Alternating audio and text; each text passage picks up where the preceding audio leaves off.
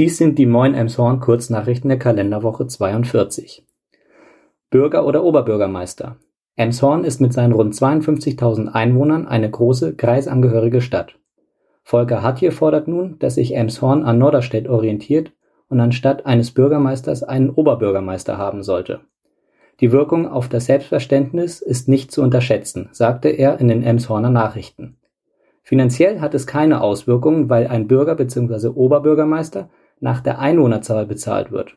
Kosten würden nur für neues Briefpapier und Stempel auf die Stadt zukommen.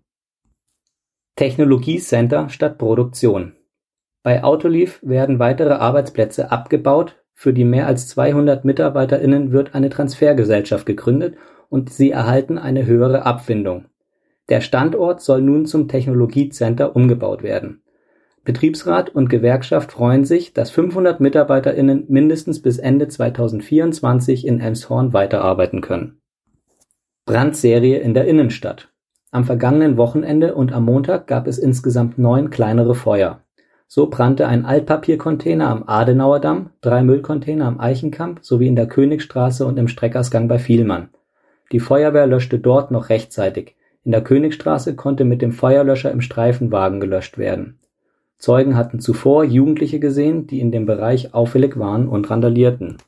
Im Zusammenhang mit der Brandserie wurde die Polizei auch auf zwei Drogenhändler aufmerksam. Einer der beiden, 21 Jahre alt, sitzt aufgrund von Verdunkelungsgefahr nun in Haft. Zu Hause stellte die Polizei unter anderem einen Totschläger sicher. Außerdem wurden im Rahmen bundesweiter Hausdurchsuchungen bei der rechtsextremen Gruppe Berserker Clan am Mittwoch auch je eine Wohnung in Elmshorn und Barmstedt durchsucht. Erster Herbststurm behindert den Bahnverkehr. Am Freitag ist Höhe der Brücke Adenauerdamm gegen 11:20 Uhr ein Baum auf die Gleise gefallen und hat damit den ganzen Tag den Bahnverkehr behindert. Die Oberleitung musste repariert werden.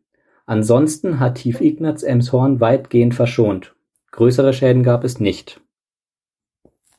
Schwerer Unfall auf der A23 Bei einem Unfall auf der A23 an der Anschlussstelle Elmshorn ist am Mittwoch ein 37 Jahre alter Norderstädter lebensgefährlich verletzt worden.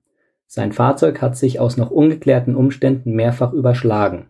Polizei, die durch Zufall Ersthelfer war, und weitere Helfer hatten leider unangenehme Begegnungen mit Gaffern, die zur Unfallstelle kamen und darüber diskutieren wollten, ob sie nun Fotos machen dürften Lösung für die Minigolfanlage Die Minigolfanlage an der Kalten Weide wird umziehen. Hintergrund ist die Kündigung des Pachtvertrages nach 23 Jahren durch den EMTV. Der neue Standort wird unweit beim Lawn Tennis Club sein. Soweit die Kurznachrichten. Wir wünschen euch einen guten Wochenstart.